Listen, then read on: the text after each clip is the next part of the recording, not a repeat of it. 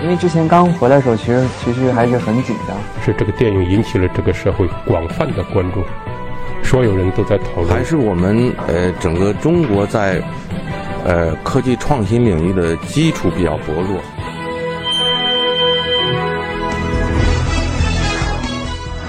影响有影响力的人，中国新闻周刊。欢迎收听中国新闻周刊。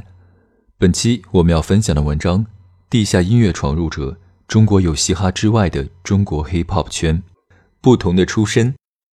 一九九三年出生在北京的辉子，人生听到的第一首说唱是大学自习室，唱歌的人叫郝宇，一个在哈尔滨工程大学学测控技术与精密仪器专业的胖子。二零零三年读大三时，在网上发出这首歌，火了。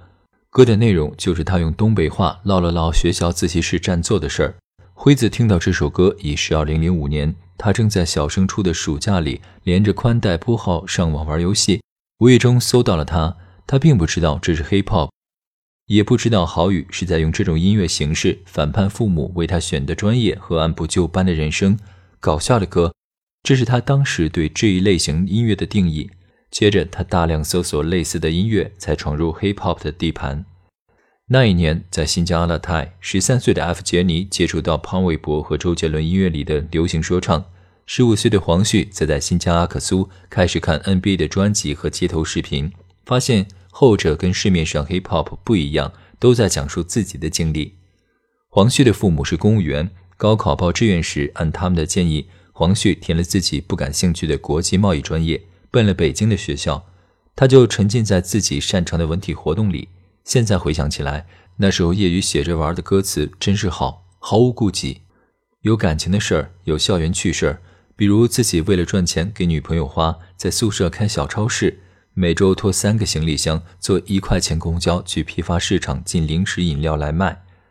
有很多新鲜的东西，这音乐就像一个出口，当下想讲的就写出来。我玩 hip hop 就源于这样的状态。F 杰尼在二零零八年时被父母送去澳大利亚。读了三年高中，接触了悉尼的 hip hop 青年，还是决定回国学音乐。我们家里不缺钱，就看能不能让我干些我想干的事情。爸妈说 OK，你去干吧。就这样，他成了北京现代音乐学院科班出身的 rapper，专业是声音设计和音乐制作。这十年里，走进中国 hip hop 圈里的人，各自有着不同的出身和地域。最初的黑人 hip hop 里充斥着街头暴力、贫困。以及对名利的向往，但后来这些元素更多已成为这种音乐文化中的一种符号标签。在中国的 hip hop 里，黄旭的校园情怀、F 杰尼的留学海归、盖的斐济、PG One 的辍学等等，他们在中国有嘻哈里有着不同的人设，相互映照，相互包容。地下圈子里还有一些前辈，比如出现在中国有嘻哈里的 hip hop man 欧阳靖。事实上，更多的地下前辈并没有走进节目里。比如 Air Mic 等地下说唱比赛的历届全国冠军，比如1990年出生的黄硕和1991年出生的梁维嘉，这两位九零后在辉子等一大部分北京地下 rapper 眼里也是不折不扣的老大哥。黄硕会出现在北京地下 hip hop 派对 Section Six 的演出活动里，舞台灯光总让他右臂手腕上方的星球大战达斯摩尔刺青火红的脸呼之欲出。唱完，他跟观众简短的互动，是对歌词最后一句的重复：“欢迎来到地狱。”派对创始人是前隐身乐队的王波，他是地下 rapper 口中的波爷。Airmic 第二届到第四届连续三年的全国冠军，被称为中文说唱元老。圈里的人知道，波爷不在乎别人名气多大，如果是刚出道的孩子能做出被他认可的音乐，他就会扶持。黄硕和梁维嘉就是其中的两个。关于派对活动，黄硕只是在前一天通过微博转发了消息，没有更多宣传。要赶上这样的地下演出，按王波的说法，就是必须先进入这个圈子，听见喜欢的音乐，圈里人尝试默默录回去听，因为有些歌错过了，可能就没有更公开的地方可以找到。除了在 Live House 这样的室内小场所，之前给予地下 Hip Hop 最公开的地方就是各个音乐节。黄硕被邀请去音乐节两次。在报审时必须换上最适合大众的歌词上交。花钱养梦，说唱的门槛其实并不高，只要中低端的电容麦加一块好点的声卡，就可以在家自己录制。但讲究一点的得花千把块做混音、买伴奏、处理后期，拍个稍微精致一点的 MV 也要上万元成本。要是演出之前得出钱约排练房，去外地比赛的话，路费、住宿费跟朋友聚餐、买衣服加起来，大抵是入不敷出的。F 杰尼对中国新闻周刊说：“一场 battle 比赛的奖金也就两千块。”黄旭想了下，这几年的花费已经远不止二十万了。辉子把这种状态写进歌里，花钱养梦。黄硕感觉二零一三年之前氛围好些。在猫 Live House 办演出，场是满场。他十八岁的人生第一场演出也是在那儿。那个晚上赚了五百块。后来猫 Live House 关停了一阵，麻雀瓦舍 Live House 换的新址让黄硕觉得没有以前的感觉了。麻雀瓦舍的经营者钱长坤就曾公开谈过，这五年里房租翻了近三番，每天要挣到六千元才能收支平衡，演出门票收入基本都是四六分。大头给演出者。今年之前，黄硕唱一场，好的情况一两千元，不好的时候几百元。他去过合肥音乐节，也为上海世界 DMC 大赛暖场，有三四千元的费用。给英雄联盟写歌，曾收到一万元的报酬。除非有这样的商业活动，否则日常收入不太能解决生存问题。中国有嘻哈在这样的时候找到了他们。黄硕对选秀不感兴趣，拒绝了两次。梁维嘉一直没有拒绝过商业，跟周围的朋友一起去了。一百五十进七十的海选时，唱了一个很脏很黑的那种，被张震岳淘汰了。辉子这些年没少让爸妈操心，他们觉得说唱没法让儿子养活自己，得找正经工作。另一方面，他想着女朋友的父母也需要自己有份稳定的收入作为交代。如果参加节目表现得好，曝光增加了，回来演出费能涨，那是最好的。于是决定参赛，黄旭也做了一连串的设想，不是自己肯定了自己的音乐就能赚到钱，赚不到钱就没法养家，那就没法在北京生活，所以需要曝光。F 杰尼打听了一圈，然后问节目组：“你们这个有奇葩说火吗？”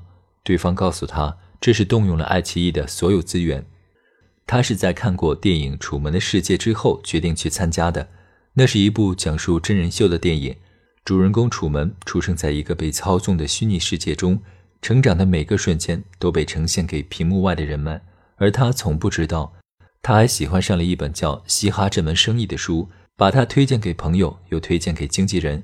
这本书讲的是美国嘻哈唱片是如何制作、营销的，最后又怎样达成交易。现在他会在交谈中拿着乔布斯的苹果来举例，怎么达到他那个效果？就是我们的产品很好。广告也很好，这是商业艺术。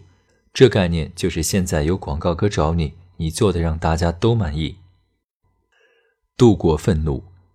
公开资料显示，中国有嘻哈之后，Guy 和 PG One 的商演价格呈二十倍增长，四强女选手也从四位数的身价涨到了六位数。在参加节目之前，Hip Hop 根本赚不到钱。F 杰尼发现，你名气大了以后，做什么还是有人买单的。如今，他把想办法用 hip hop 赚一个亿作为人生座右铭。他给自己起名 F 杰尼，就是英文 After Journey。上一段结束了，下一段是 After Journey，随时准备下一个冒险。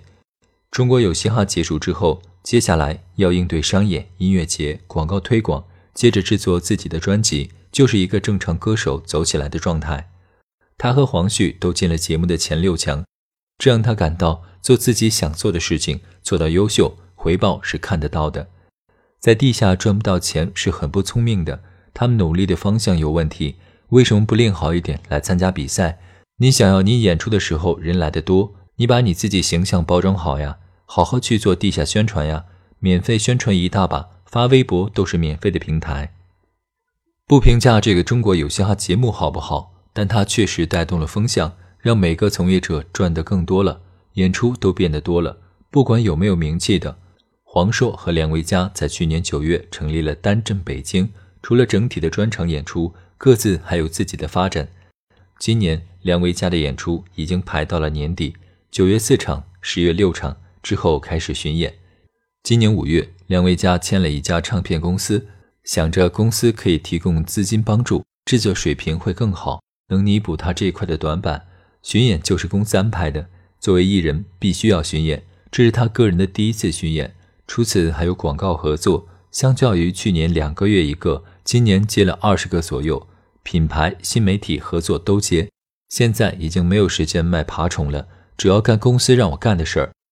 在现实里折腾几年，黄硕回头看自己的歌，经常会觉得很多是偏幼稚的，在表达方式和对节奏的理解上都不成熟。人都是一步步推翻自己的，慢慢的，黄硕开始觉得，度过了愤怒期才会走向艺术。王波也是在从事音乐工作以后，才对以前所听的窦唯及更多的音乐有了越来越清晰的认知。当听众从二百人扩大到二三十万人，王波慢慢从青春激烈的状态过渡到能把治愈的东西放在音乐里。当听众越来越多，艺术质量和中心思想一定要变高。保证人们听到你的东西有一个良性的发展，尤其面对的是年轻人。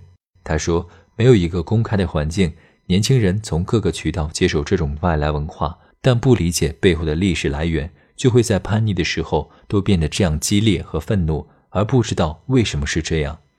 一次，有人留言给黄硕说：“哥陪伴自己度过黑暗时期。”黄硕没想到还能这样，我觉得对，他们也觉得对，就挺好的。